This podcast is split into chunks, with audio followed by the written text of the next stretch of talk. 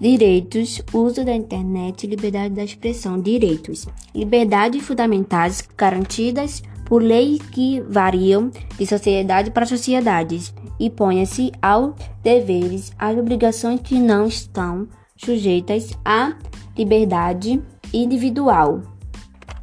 Internet, rede de computadores através da qual é possível conectar e desligar computadores ao redor do mundo rede de computadores que peçam troca virtual de dados e mensagem e ações de pesquisa.